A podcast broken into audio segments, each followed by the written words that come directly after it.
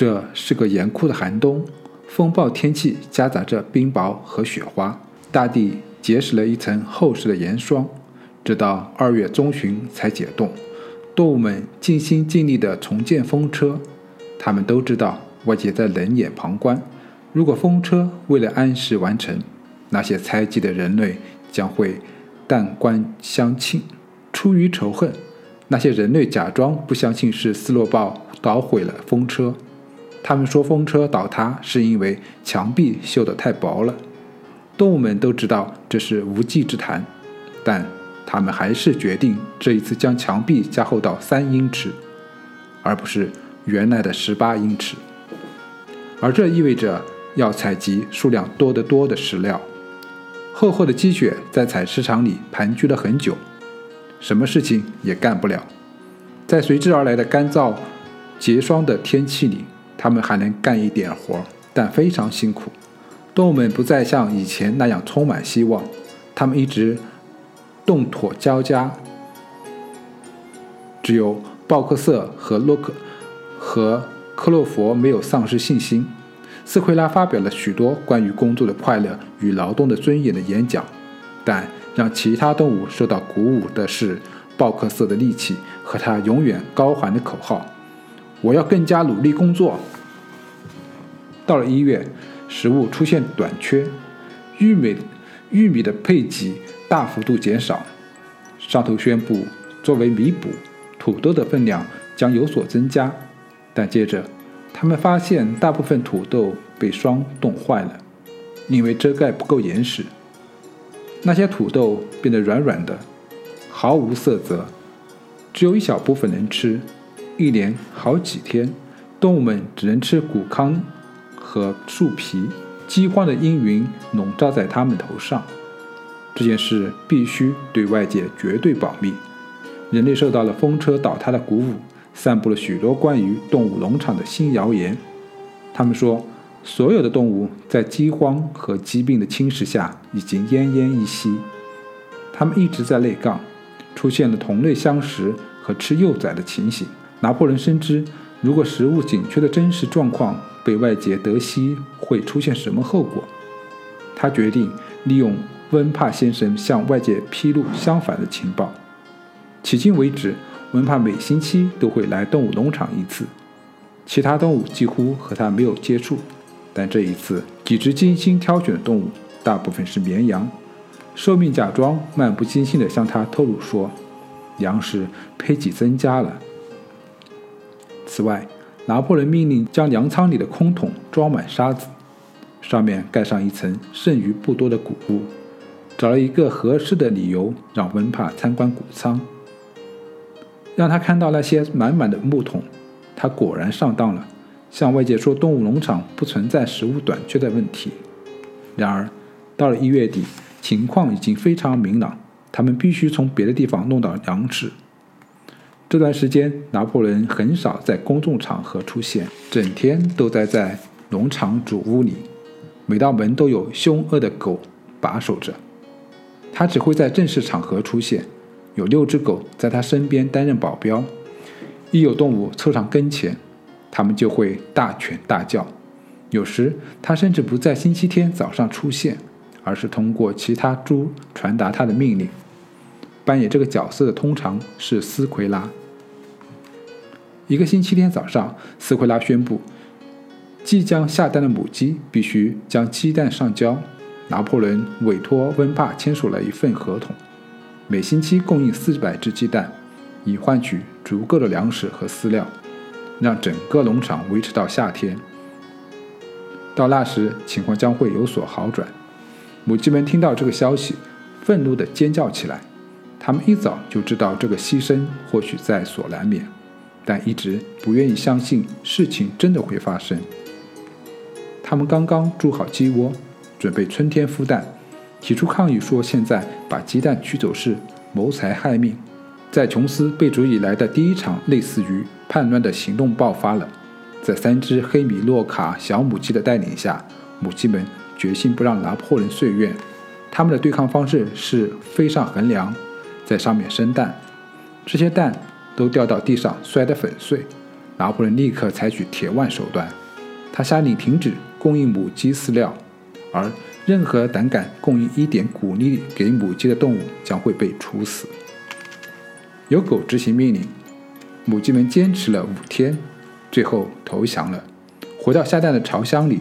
期间有九只母鸡死去，尸体被葬在果园里，对外宣布它们死于球虫症。温帕对这件事一无所闻，鸡蛋准时得以供应，每星期由一辆杂货店的小货车来农场将它们运走。这段时间没有见过斯洛鲍的踪影，有谣传说他就躲在附近的农某个农场里，不是福克斯伍德农场，就是平切菲尔德农场。最近，拿破仑与其他农场主的关系改善了一些。原来，院子里有一堆木材，从十年前清除一片山毛榉树林之后，就一直堆放在这儿，都是上好的木材。文帕建议拿破仑将其卖掉，然而，皮尔金顿先生和弗莱德里克先生都想买下来。拿破仑在两个买家之间犹豫不决，打不定主意。当他似乎就要和弗莱德里克先生达成协议时，就会传来斯洛鲍躲在福克斯伍德农场的谣言；而当他想和皮尔金顿先生做生意时，谣言就会说斯洛鲍躲在平切菲尔德农场。突然，早春的时候，一件令人恐惧的事件被披露了：斯洛鲍总是趁夜悄悄潜入农场，动物们担惊受怕，寝食难安。据说。在夜幕的掩护下，斯洛鲍蹑脚蹑蹄地溜了进来，干尽了种种坏事。他偷窃玉米，踢翻奶桶，打烂鸡蛋，践踏培育种子的温床，啃掉果树的树皮。只要出了什么差错，罪魁祸首就是斯洛鲍。如果一扇窗破了或下水道堵塞，他们就会说是斯洛鲍晚上进来干的好事。谷仓的钥匙不见了，整座农场。都认为是斯洛鲍将钥匙扔下了水井。有趣的是，即使后来那把钥匙在一袋饲料下面找到了，他们仍相信是斯洛鲍干的。奶奶们说，斯洛鲍还溜进牛棚，趁他们睡着时偷偷挤奶。老鼠们在冬天制造了许多麻烦，也被说成是斯洛鲍的同伙。拿破仑颁布命令，要彻底调查斯洛鲍的罪犯罪行径。他带着狗亲自动身，仔细地巡查农场里的建筑。其他动物毕恭毕敬地和他保持着距离。没走几步，拿破仑就会停下来，吻着地面寻找斯洛鲍足印的痕迹。他说他辨认得出斯洛鲍的气味，每一个角落他都没有放过。谷仓、牛棚、鸡舍、菜园，斯洛鲍的踪迹几乎无处不在。拿破仑会把猪鼻凑在地面上，深深地嗅几下。然后阴沉地宣布：“斯洛鲍，他来过这里，我能闻到他的气味。”听到斯洛鲍这个名字，所有的狗都开始发出令鲜血凝固的狂犬，露出森森的獠牙。动物们吓得魂飞魄散，他们觉得斯鲁鲍似乎就像瘟疫一样弥漫在空气中，给他们制造了种种危险。当天晚上，斯奎拉召集了动物们，他神情严肃。告诉他们有不好的消息要宣布，同志们，斯奎拉叫嚷着，僵着身子跳上跳下。最可怕的事情被发现了，斯洛鲍已经投靠了平切菲尔德农场的弗兰德里克，他正在策划阴谋，妄图向我们进攻，从我们手中夺走我们的农场。进攻开始时，斯洛鲍将充当他的向导。更糟糕的是。我们原本以为斯洛鲍的叛变只是出于虚荣和野心，但我们都错了，同志们。你们知道真正的原因吗？从一开始，斯洛鲍就和琼斯是一伙的，他一直是琼斯的密探。我们刚刚发现了一批秘密文件，是他离开时留下的，证实了这一点。这解释了我心中的疑团，同志们。我们都亲眼看见他曾经尝试。虽然以失败而告终，在牛棚大战时将我们陷入失利于万劫不复的境地，难道不是吗？动物们惊呆了。比起破坏风车，对斯洛鲍的这一指控可是更严重的罪名。他们愣了好一会儿，才听懂了斯奎拉所说的内容。他们都记着，或者说他们以为自己记得，他们如何看着斯洛鲍在牛棚大战中一猪当先，时时鼓舞着他们，团结着他们。即使琼斯开枪打伤了他的脊背，他也毫不畏缩。一开始的时候，他们觉得这与斯洛鲍是琼斯的同伙这一指控根本不相符。连很少提出疑问的鲍克瑟也犯迷糊了。他躺了下来，前蹄卷缩在身下，闭上眼睛，努力地理清思绪。我可不相信这个说法，他说道。斯洛鲍在牛棚战役作战很英勇啊，这是我亲眼看到的。之后，我们不是马上授予了他一等动物英雄勋章吗？那是我们犯的错误，同志。现在我们知道了。在我们找到的大批秘密文件里，白纸黑字写的清清楚楚。他想使我们走向灭亡了，但他受伤了。鲍克瑟说道：“我们都看到他浴血狂奔，那是计划的一部分。”斯奎拉嚷嚷着：“琼斯只是开枪擦伤了他。我可以让你看看他自己所写的内容，如果你能看得懂的话。他们的阴谋是在最关键的时刻，斯洛鲍将发生撤退的信号。”拱手将农场让给敌人，他几乎得逞了。我敢说，同志们，如果不是我们英勇的领袖拿破仑同志，他真的会得逞。你们难道不记得，当琼斯和他的帮工闯进院子里时，斯洛鲍突然转身而逃，许多动物都跟在他后面吗？你们难道不记得，就在那时，恐慌情绪的传播一发不可收拾。局势似乎已经无可挽回，是拿破仑同志冲上前，高呼着“人类必亡”，一口咬住琼斯的小腿吗？同志们，你们一定还记得那一幕吧？斯奎拉一边跳来跳去的，一边叫嚷着。斯奎拉的描述那么形象而具体，动物们似乎记得，确实有这么一回事。他们的确记得，在最关键时刻，斯洛堡转身逃跑。但鲍克瑟还是有点犹豫。我不相信，从一开始斯洛鲍就是叛徒。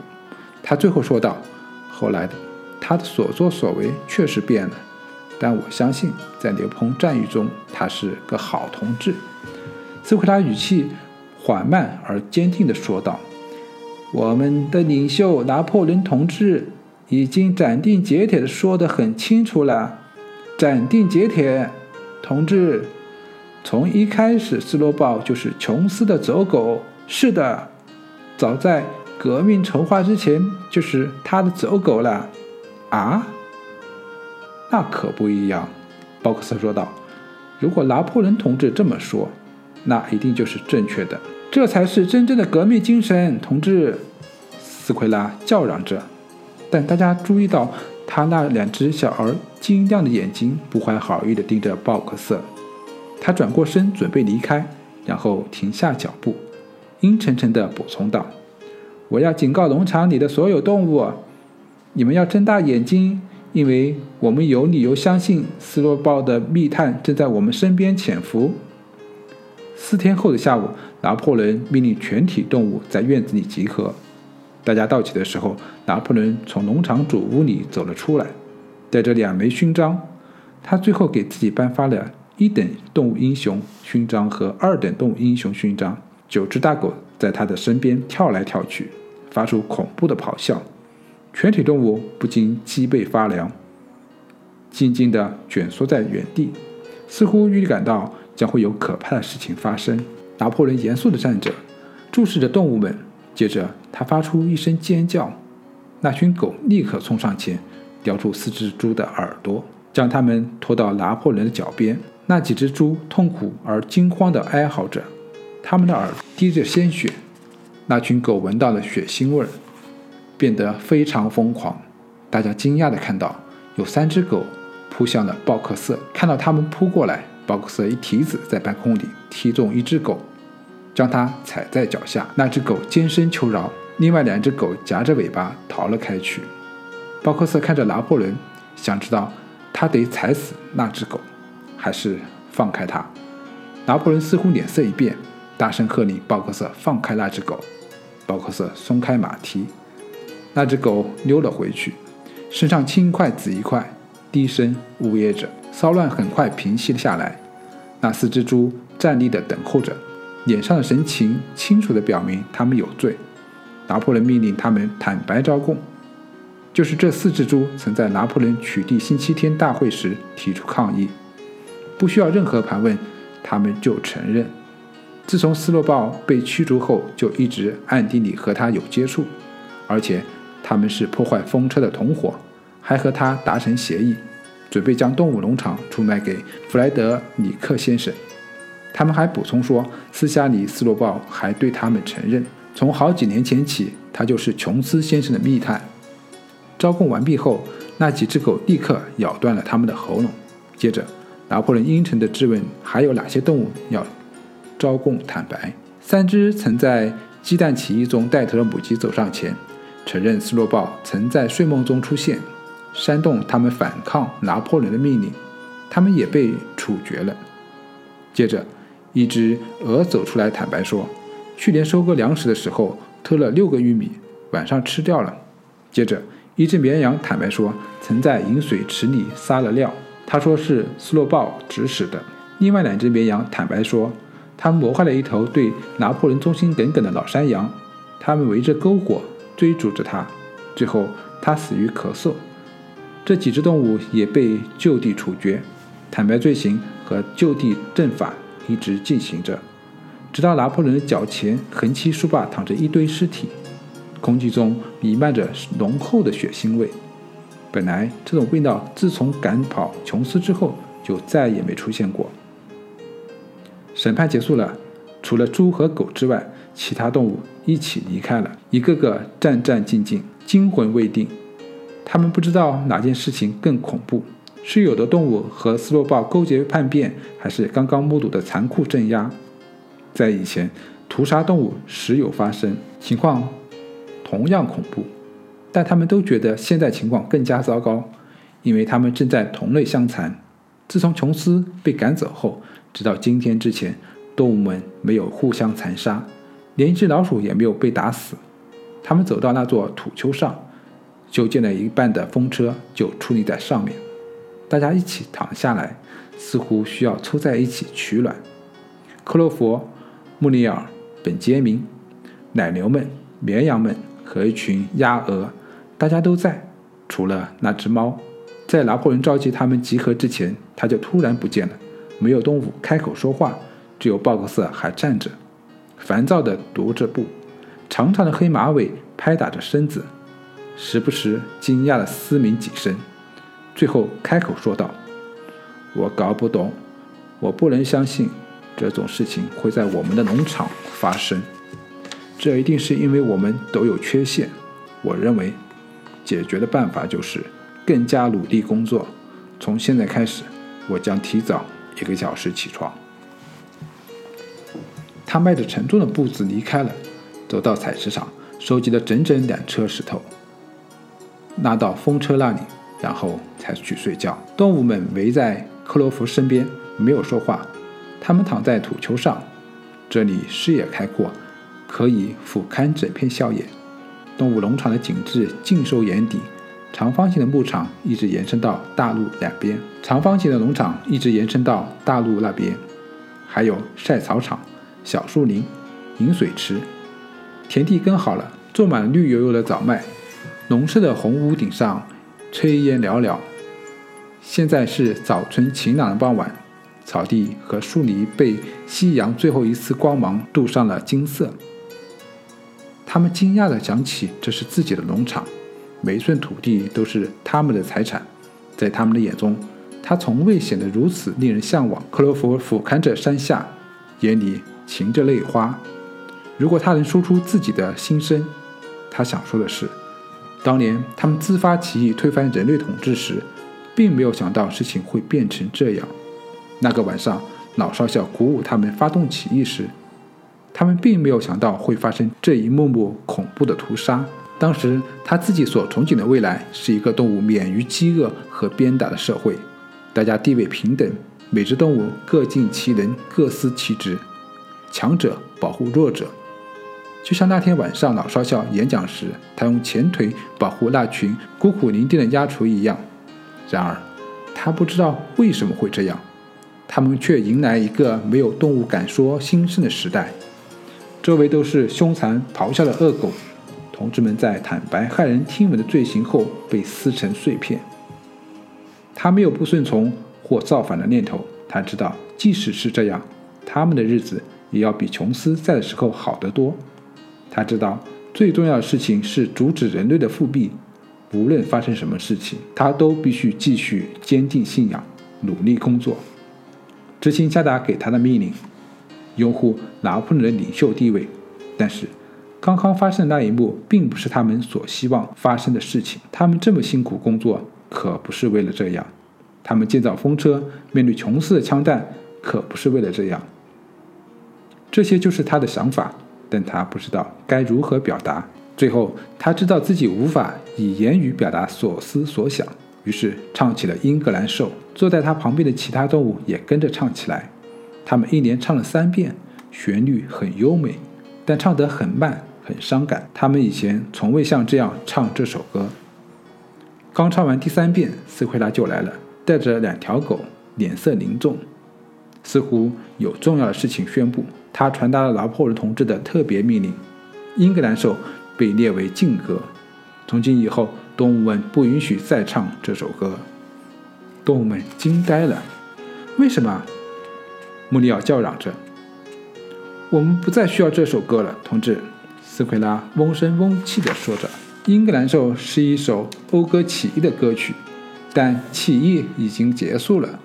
今天下午处决叛徒是革命的最后行动。